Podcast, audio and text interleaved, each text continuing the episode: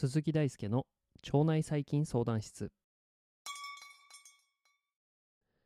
毎日夜19時半に更新中腸内細菌相談室。現役の研究者である鈴木大輔が腸内細菌にまつわるエピソードをお届けしております。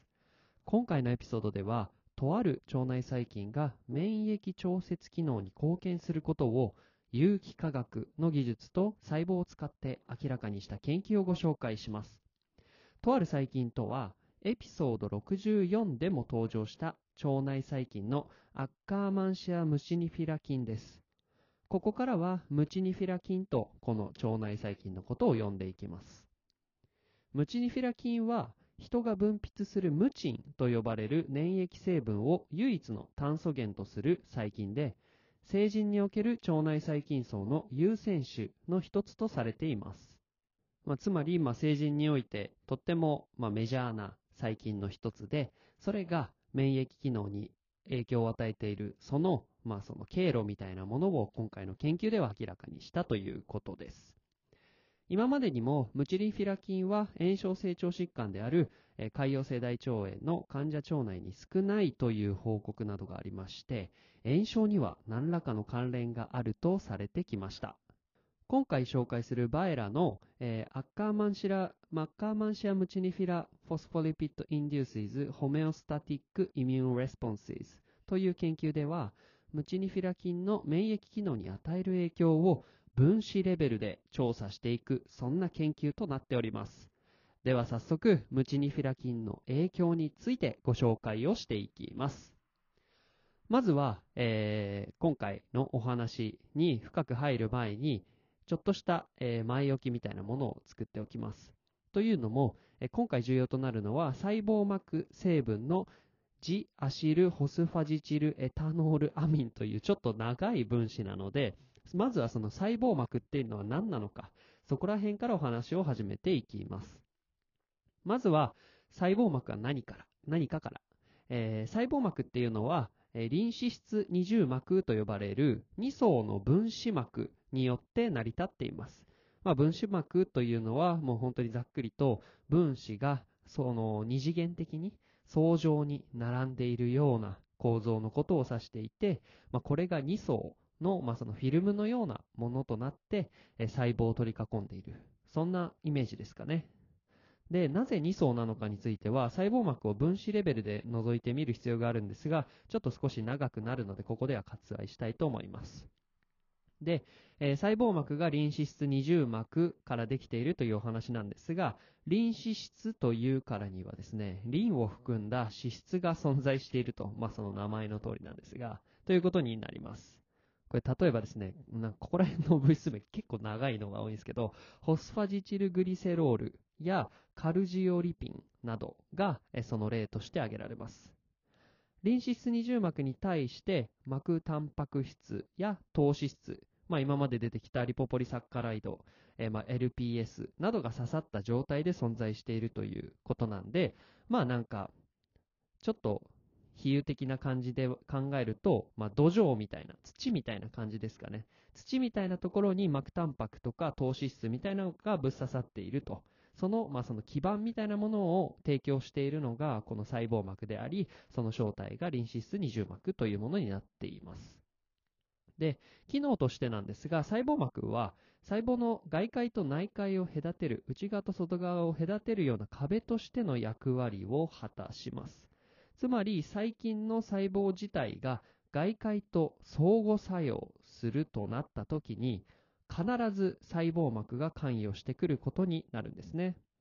なぜなら、外側と内側を隔てているので、細胞から見ると一番外側に存在するのが細胞膜となるわけで、まあそれが結果として一番外と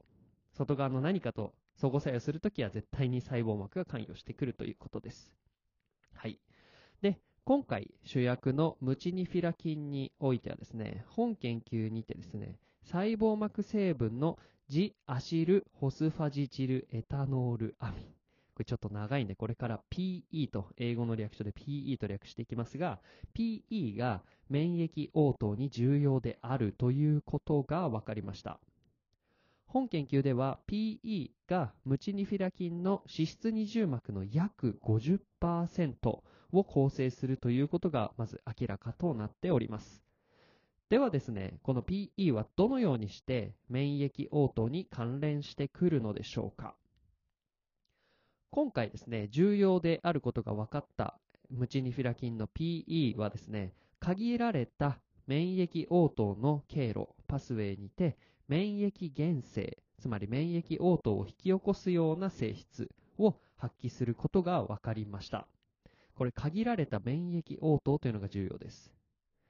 シグナル伝達にはですね、人の細胞側に存在している分子の受容体であるトールライクレセプター TLR と呼ばれたりしますが、日本語で言うとトール用受容体が関係しています。このトール用受容体に PE がガチャンとつながっていくんですが、具体的には2種類のトールライクレセプターとして TLR1 と TLR2 が関連しておりまして、これらの2つの受容体が、これ面白いんですけど、PE を挟むようにして分子を配位します。配位っていうのは、まあその、静電気的な相互作用によってですね、まあその結合と、分子共有結合よりは全然弱いんですが、まあ、静電気的につながるというか、ロックするみたいな感じのが、まあ、範囲というんですが、えー、これと同じように TLR1 と TLR2、2つの受容体があったときに、それらが先ほどの PE をガチャンとカニバサミすると。こういう感じでシグナルを受容するんですね。ムチニフィラ菌に由来するこの分子はですね、面白いことに免疫原生としての活性がまず低いんですね。つまり、まあ、その、その他の分子と比較すると、免疫応答を、まあ、活性化するんですけど、その効果小さくて、あとはまた選択的に一部の炎症性のサイトカインのみを誘導するといった機能があったりします。具体的には、えー、主要 SE 因子としての TNF-α やインターロイキン6、6の放出はするんですけれど、放出は促進するんですけど、えー、インターロイキン10やインターロイキン 12P70 などの放出は促進しないということで、まあ、ここから言えることは、一部の炎症性サイトカイン、一部の炎症経路に関してのみ、え機能するということなんですね。またですね、バイラはですね、バイっていうのはまあこの論文の著者なんですけど、ファーストオーサーなんですけど、はですね、しっかりとこの PE を有機合成によって人工的に作って、まあ、その影響も見てます。で、人工的に作った PE の投与によっても、やはりサイトカイン分泌機能がこの臨床質にあるということが分かりました。ここから PE が選択的な免疫原性を有するということがまあ証明されたんですね。今回紹介した研究からムチニフィラ菌が特殊な免疫応答を促すということが明らかとなりました。